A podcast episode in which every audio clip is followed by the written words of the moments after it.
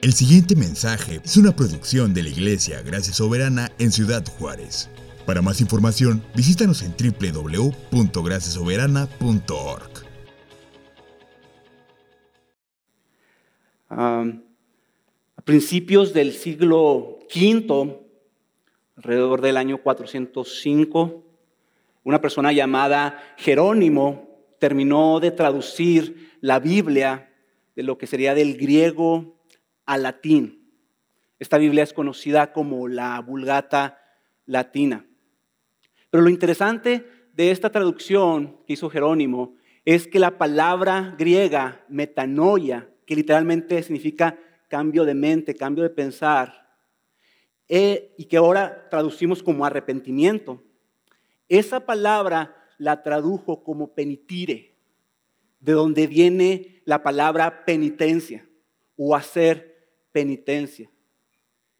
Y Jerónimo lo tradujo así por su entendimiento monástico de lo que es el arrepentimiento.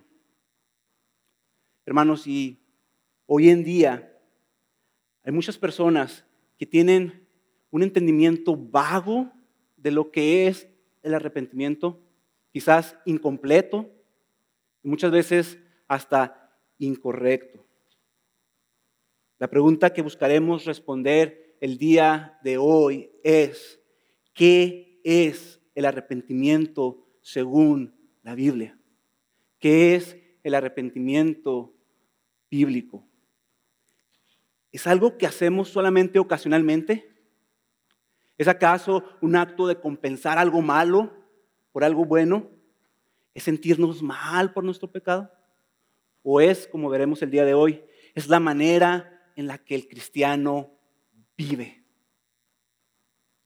El pasaje del día de hoy nos, ayudará a ver que el arrepentimiento bíblico es la continua reorientación de nuestra fe a Cristo. Es la continua reorientación de nuestra fe a Cristo. La semana pasada vimos que Pablo había recibido gran consuelo y gran gozo al escuchar de Tito cómo los corintios habían respondido a su carta, a la carta severa. Y Pablo, eso fue lo que le trajo consuelo y gozo. ¿Por qué? Porque él estaba viendo la obra de Dios en los corintios. Él estaba viendo cómo Dios estaba obrando en ellos por medio de arrepentimiento que había producido en ellos. Y ahora, de manera muy específica, Pablo está delante de ellos escribiéndoles y les quiere, quiere decirles lo siguiente, quiere que sepan lo siguiente, que la obra de gracia que él está viendo en ellos vino porque fueron entristecidos para arrepentimiento. Quiere que sepan identificar qué es el arrepentimiento, así como el gozo y el fruto que éste trae. Así que veremos eso, la obra de gracia de Dios por medio del arrepentimiento. El título del mensaje es Su gracia y nuestro arrepentimiento. Así que si me acompañan, vamos a leer 2 Corintios capítulo 7 del versículo 8 al 11. Y dice, porque si bien les causé tristeza con mi carta, no me pesa. Aun cuando me pesó, pues veo que esa carta les causó tristeza, aunque solo por poco tiempo. Pero ahora me regocijo, no de que fueron entristecidos, sino, sino de que fueron entristecidos para arrepentimiento, porque fueron entristecidos conforme a la voluntad de Dios, para que no sufrieran pérdida alguna de parte nuestra.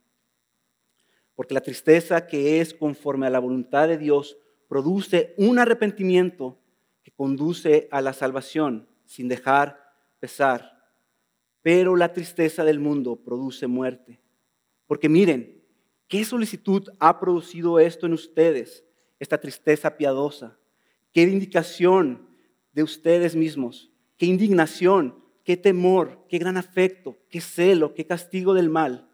En todo han demostrado ser inocentes en el asunto.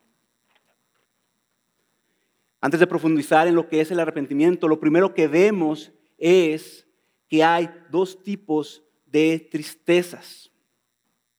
El pasaje nos dice que hay dos tipos de tristezas. Una es la tristeza que es conforme a la voluntad de Dios y esa es la que produce el arrepentimiento, que conduce a la salvación. Y la otra es la tristeza del mundo, que produce muerte. Así que vamos a ver la primera, la tristeza que es conforme a la voluntad de Dios.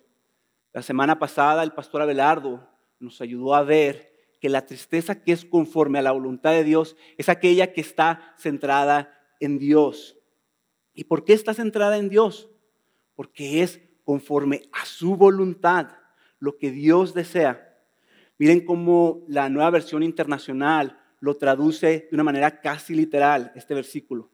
Dice, la tristeza que proviene de Dios produce el arrepentimiento que lleva a la salvación. Está centrada en Dios, porque primeramente proviene de Dios.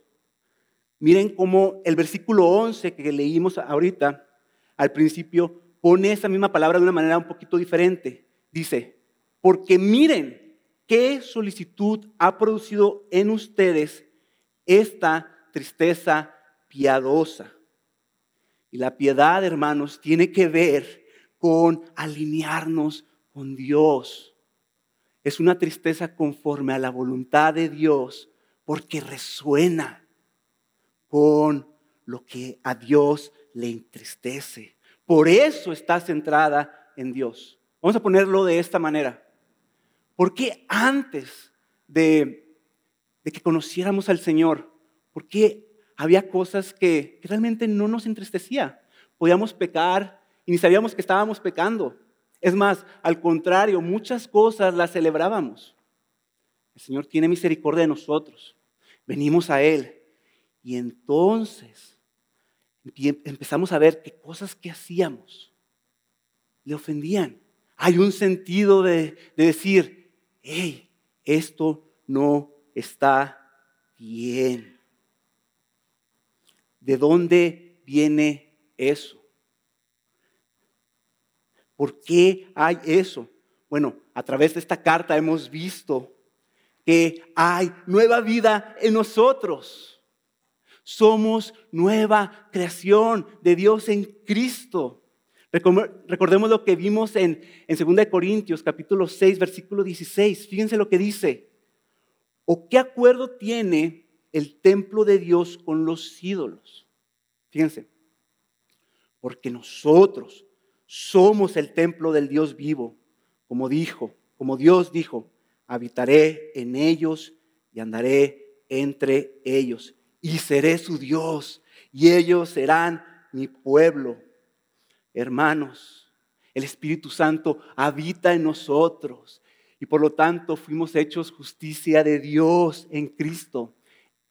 Por eso, no solamente amamos lo que Dios ama o deseamos lo que Dios desea, empezamos a crecer en eso, sino que también nos empieza a entristecer lo que a Él entristece.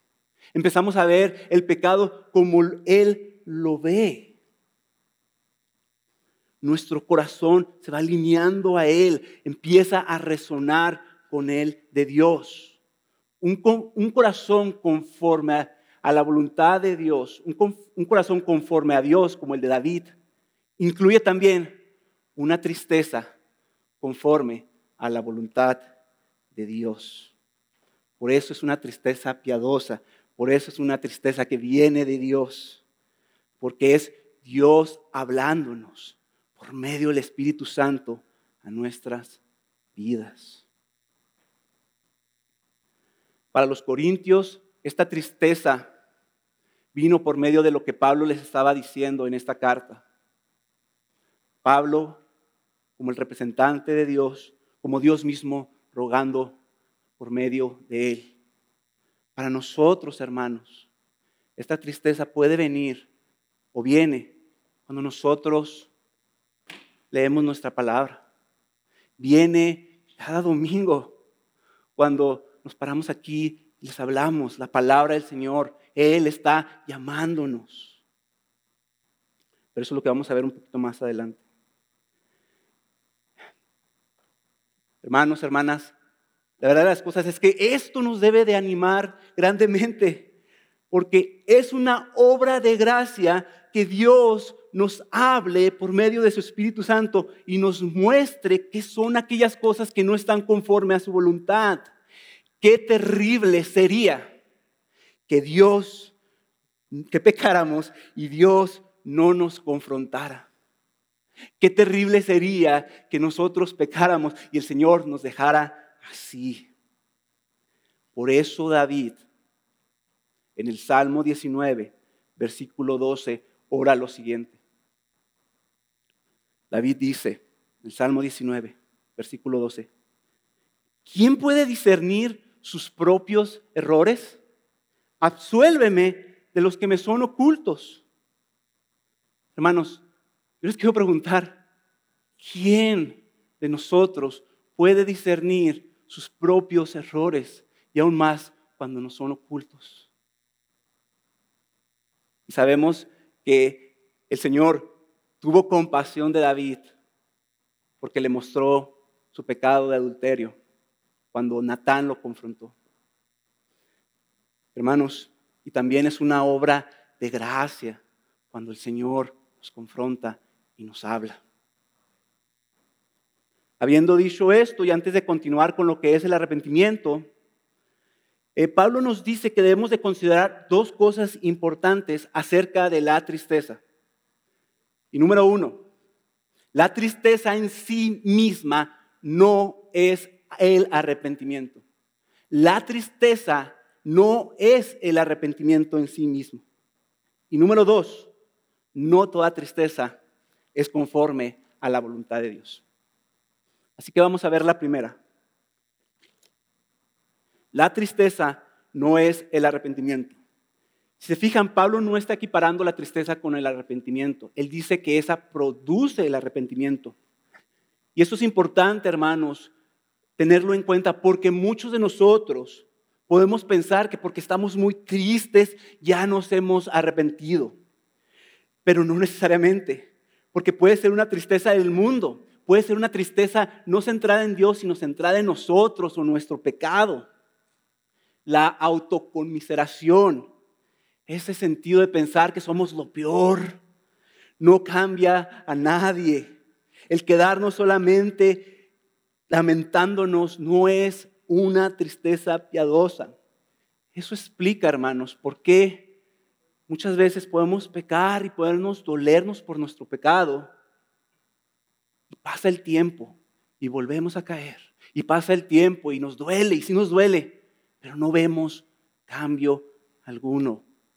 No produce nada. Es por eso que Pablo les dice que él no se alegró por la tristeza en sí, sino porque esa tristeza los llevó al arrepentimiento. Hermanos, si a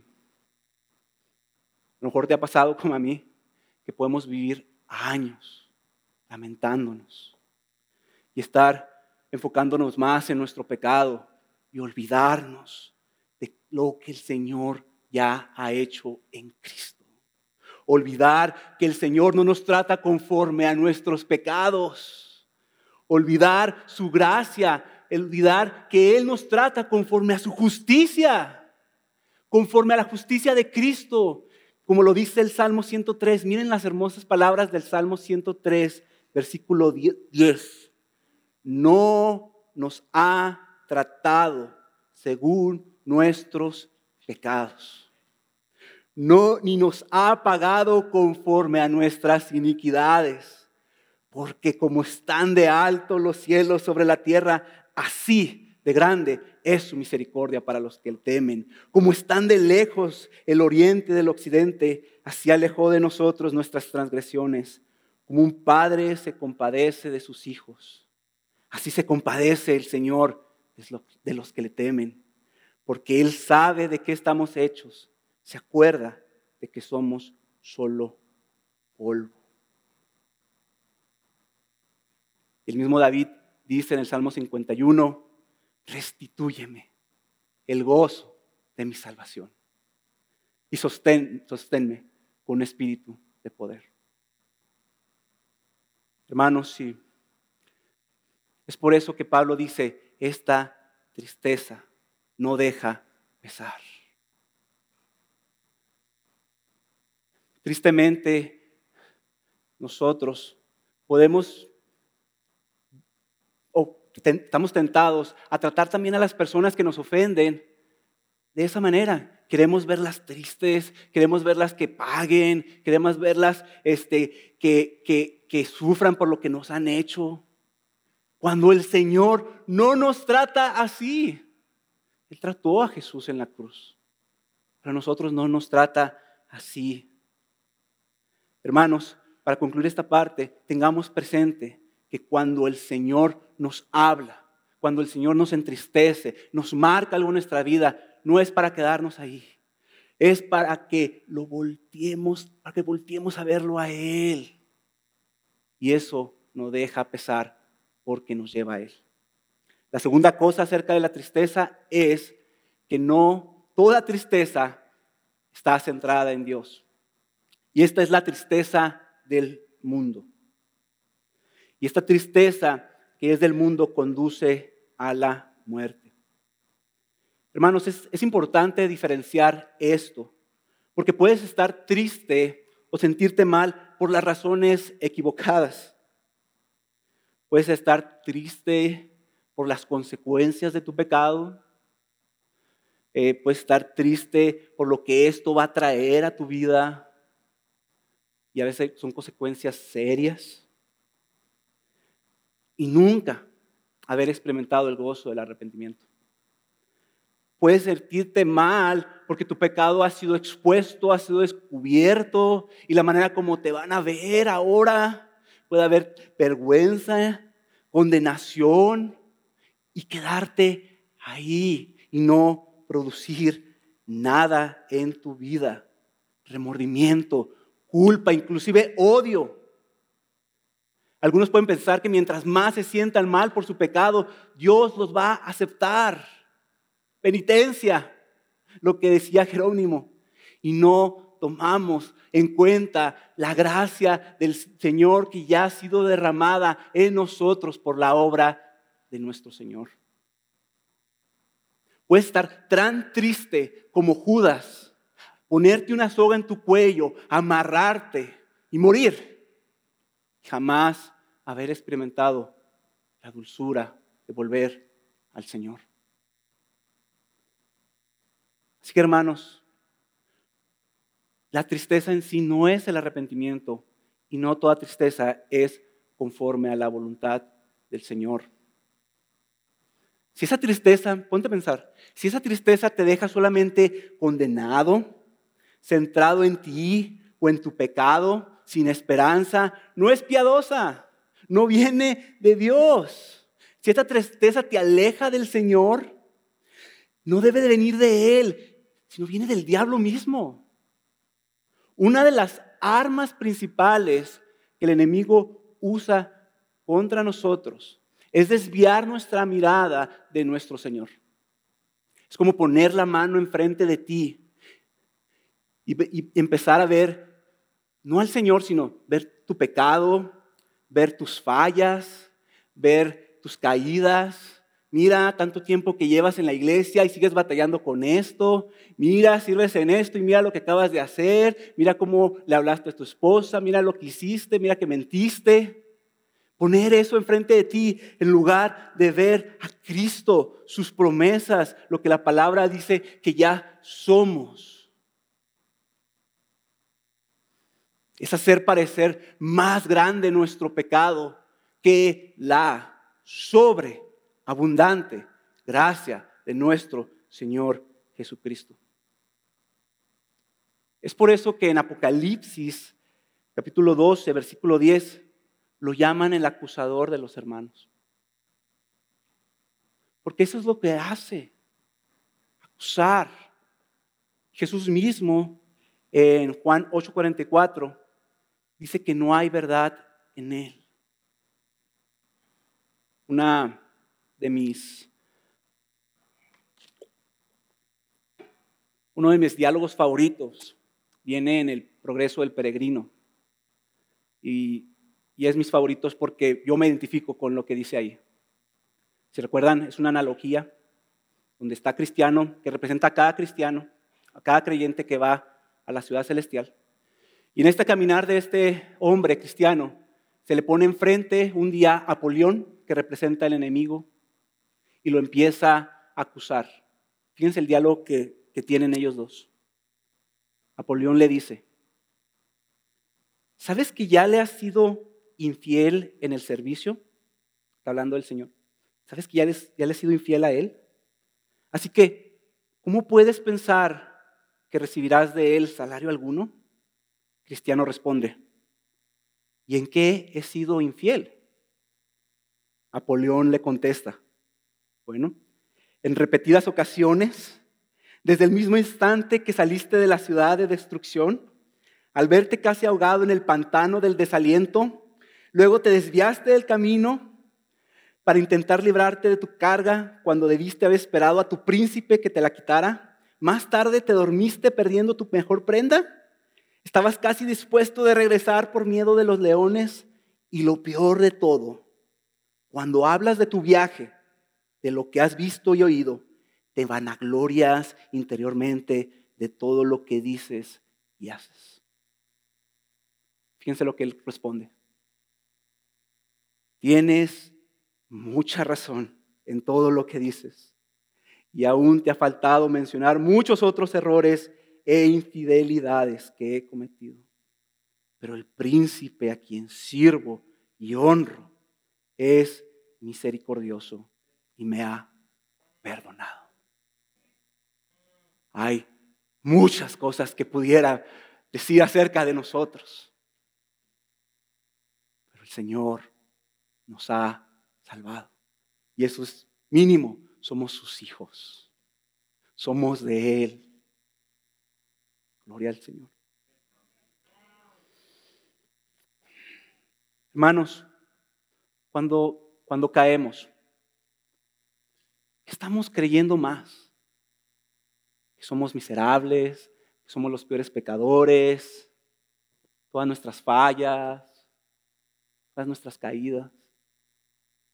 Que ya, ¿cómo voy a estar delante del Señor? Estamos creyendo lo que dice la palabra que somos en Cristo, lo que ya somos en Él. La tristeza del mundo siempre va a traer condenación y pérdida. Pero la tristeza que es conforme a la voluntad de Dios siempre va a traer esperanza.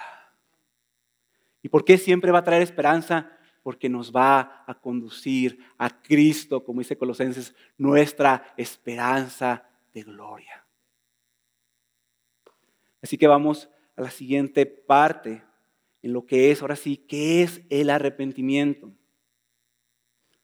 ¿Qué, lo hace, ¿Qué hace una tristeza conforme a la voluntad del Señor? Si produce ese arrepentimiento, según el versículo 10. Vamos a leerlo nuevamente. Dice así, porque la tristeza que es conforme a la voluntad de Dios produce un arrepentimiento que conduce a la salvación. ¿Por qué es un arrepentimiento centrado en Dios? ¿Por qué produce, ah, arrepentimiento? ¿Por qué? Hermanos, porque si hemos hablado de que el Espíritu Santo está en nosotros y Él es el que nos habla, la función del Espíritu Santo que habita en nosotros no es dejarnos condenados. No es dejarnos como estamos solamente, sino la función del Espíritu Santo es exaltar a Cristo en nuestras vidas. Es verdad que nos va a revelar nuestro pecado, es verdad, pero nos lo revela para que veamos a Jesús, para que vayamos a Él. Y eso, hermanos, es básicamente el arrepentimiento. El arrepentimiento es una reorientación continua en nuestra vida a nuestro Salvador. Mira cómo el pasaje de Isaías 55 lo explica de esta manera. Isaías 55, del versículo 1 al 7, dice así. Fíjense el lenguaje que usa. Todos los sedientos vengan a las aguas. Los que no tienen dinero, vengan, compren y coman. Vengan, compren vino y leche sin dinero y sin costo alguno. ¿Por qué gastan dinero en lo que no es pan y salario en lo que no sacia? Escúchenme atentamente y coman lo que es bueno y se deleitará su alma en la abundancia. Inclinen su oído y vengan a mí. Escuchen y vivirá su alma. Y haré con ustedes un pacto eterno conforme a las misericordias mostradas a David. Vamos a leer el versículo 6. Dice, busquen al Señor mientras pueda ser hallado. Llámenlo en tanto que está cerca. Abandone el impío su camino y el hombre malvado sus pensamientos. Y vuélvase al Señor, que tendrá de él compasión, al Dios nuestro, que será amplio en perdonar. Fíjense que una de las palabras que usa más aquí el profeta, que habla de parte del Señor, es el llamado a volverse. ¿A volverse a quién? A Él mismo, al Señor. Así que una verdad acerca del arrepentimiento es esta, hermanos. Es un volver continuo al Señor. Es lo que nos decía el pastor Cuauhtémoc hace varias semanas. Es el reorientar nuestra vida a las cosas que son de arriba, a las eternas. Y si, hermanos, si el arrepentimiento es volvernos al Señor, ¿saben una cosa? El arrepentimiento debe ser una de las cosas más dulces que podemos experimentar en nuestra vida cristiana. Me gustaría ilustrarlo de esta manera. La primera vez que hice un, viaje muy largo fue cuando fuimos de vacaciones a Florida con la familia de mi esposa. Fue un viaje de 20 horas aproximadamente. Eh, yo estaba recién casado y lo más lejos que había viajado en toda mi vida manejando era Chihuahua, cuatro horas. Entonces, una de las cosas que estaba nervioso es porque pues, no quedarme dormido. Este, y bueno, yo quería llegar. Entonces rentamos un auto, una camioneta, la cual me ayudó bastante porque era una camioneta muy moderna y tenía unos sensores a los lados en los retrovisores. Este, que cada vez que yo me iba a la derecha o me desviaba, empezaba a sonar o si me iba a la izquierda, empezaba a sonar Entonces, este, la verdad de las cosas es que fue, no sé cuántas veces sonó eso, pero sonó bastante. Pero la verdad es que llegamos y llegamos bien. El arrepentimiento, hermanos, puede ser algo parecido. Nosotros ya estamos en el camino de la salvación. Nosotros vamos, como habíamos leído, de gloria para la gloria. No estamos estáticos en nuestra vida. No estamos solamente esperando que el Señor venga y morir. Vamos en una carrera, vamos siguiendo a Jesús. Así que es un camino constante hacia la gloria. Y en ocasiones nos vamos a estar desviando a la derecha o a la izquierda, nos vamos a estar desviando. ¿Saben por qué pecamos? Pecamos porque nos desviamos. Nos desviamos del camino, nos desviamos de Cristo. Así que el arrepentimiento es reorientarnos otra vez. ¿A quién? A Jesús.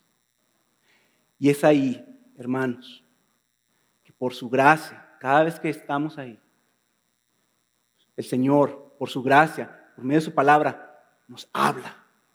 Y el Espíritu Santo nos habla y nos dice, hey, vuelve. El Espíritu Santo nos dice, vuelve, vuelve a Él, reorienta tu vida a Él.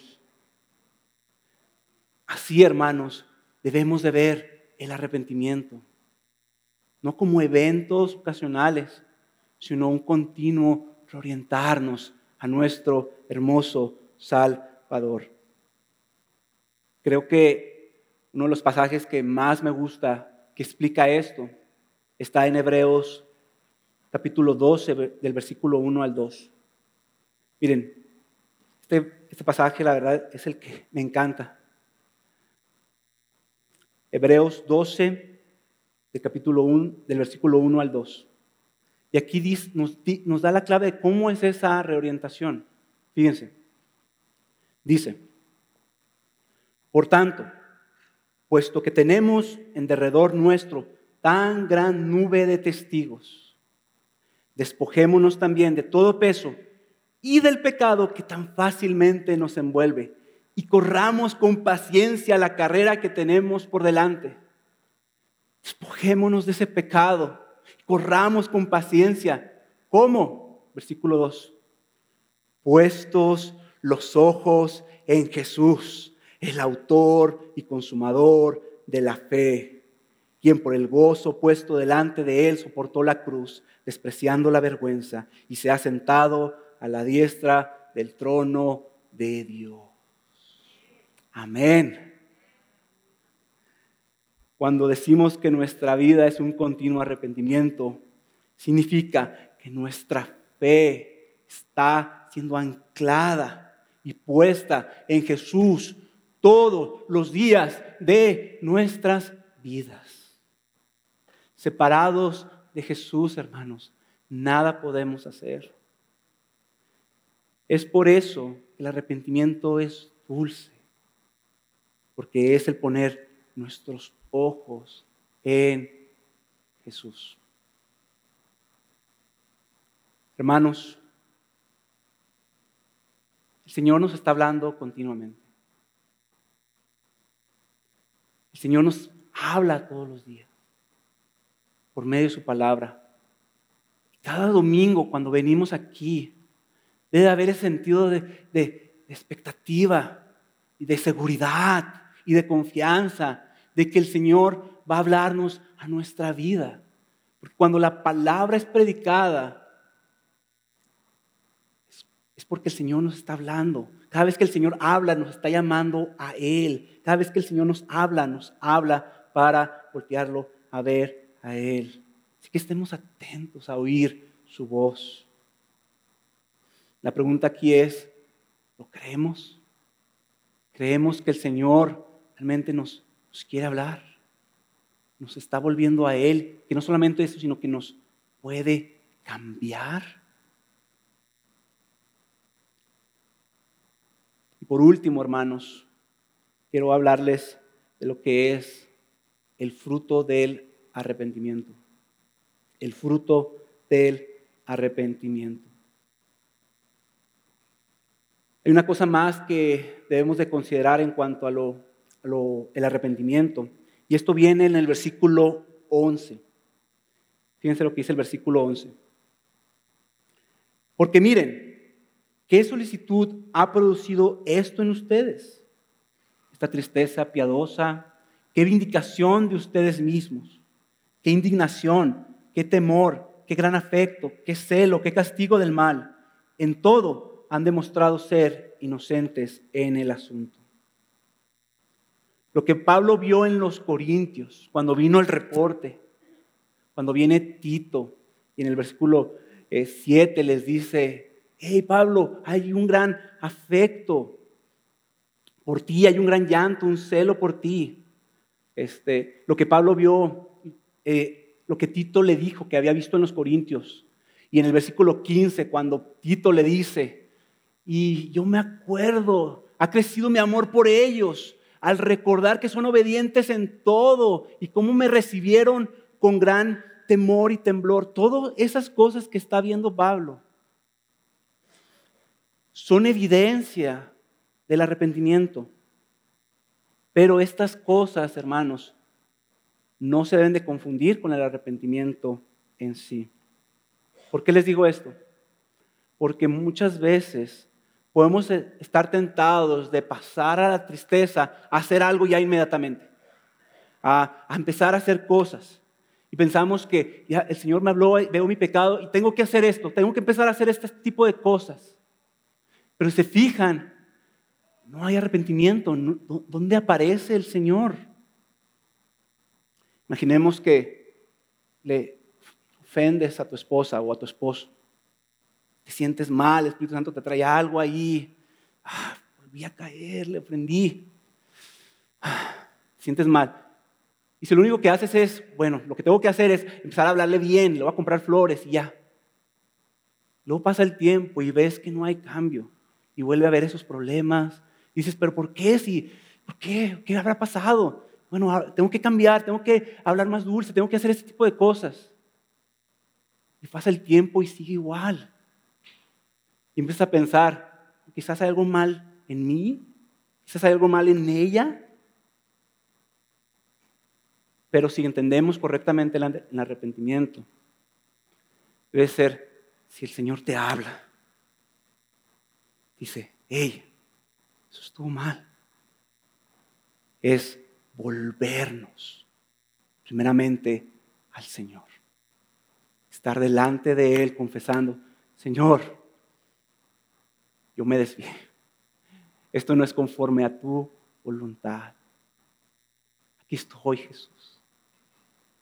Señor, tus discípulos te decían, enséñame a orar. Yo aquí, Cristo, delante de ti, te pido, enséñame a amar a mi esposa, a mi esposo, como Cristo amó a la iglesia. Es ahí, hermanos, cuando el Señor es el que nos va transformando. Es ahí cuando una vez venimos al Señor, empezamos a experimentar ese fruto. A su tiempo y como Él lo quiere. Pero lo importante aquí es que debemos primeramente volver a Él. No solamente pasa en, el matrimonio. Podemos ver algo en internet que no debemos de ver y lo primero que decimos es, bueno, no voy a ver nada. O estoy ansioso por el futuro y empiezo a buscar versículos para ya no sentirme ansioso. O peco me siento mal y empiezo a ver cosas para no sentirme mal. Y no hay un volver a Jesús. Hermanos, y no es que esté mal, pero no es el arrepentimiento. Jesús dijo en Juan 15, 4, Él dijo lo siguiente. Juan 15, 4, permaneced en mí y yo en vosotros. Como el sarmiento no puede dar fruto por sí mismo si no permanece en la vid, así tampoco vosotros si no permanecéis en mí. Yo soy la vid, vosotros los sarmientos. El que permanece en mí y yo en él, ese da mucho fruto, porque separados de mí nada podemos hacer. Hermanos, el permanecer en Jesús no es otra cosa que estar volviendo a Él. Es el estar reorientando nuestras vidas a Jesús. Aquí estoy, Jesús. Y Él es el que producirá el fruto. Hermanos, para concluir, y le voy a pedir a los mujeres que vayan pasando con, su, con los con la cena. todo fruto, hermanos, que podemos ver en nuestra vida va a venir de una vida que permanece en Jesús. La tristeza que el Señor trae cuando Él nos habla es una muestra de su gracia, pero no lo hace para dejarnos ahí. él nos habla y nos dice para que nos volteemos y nos redirijamos a Él. Por lo tanto, hermanos, el arrepentimiento siempre será dulce. Ahora, si tú estás aquí el día de hoy y jamás has respondido al llamado de Jesús, de venir a Él, quizás al ver tu vida tú ves que no, tu vida no es en dirección a Jesús. Quizás es totalmente opuesta, totalmente opuesta, en una dirección contraria. Hermanos, el llamado el día de hoy para ti es este. El Señor también te está llamando a que vengas a Él. Quizás va a ser la primera vez que vengas a Él. Él dijo, vengan a mí todos los que estén cansados y cargados, y yo los haré descansar. Tomen mi yugo sobre ustedes y aprendan de mí, que yo soy manso y humilde de corazón, y hallarán descanso para sus almas. Responde al llamado del Señor. Hermanos, para nosotros, todos los días, vengamos delante del Señor, por medio de su palabra, que su Espíritu, pidámosle, muéstrame mi pecado, muéstrame y reoriéntame a Jesús, para que permaneciendo en ti, de mucho fruto para tu gloria. Esperamos que este mensaje te haya sido de edificación. Puedes compartir este y otros recursos en www.graciasoberana.org. No olvides mantenerte en contacto por medio de nuestra página de Facebook.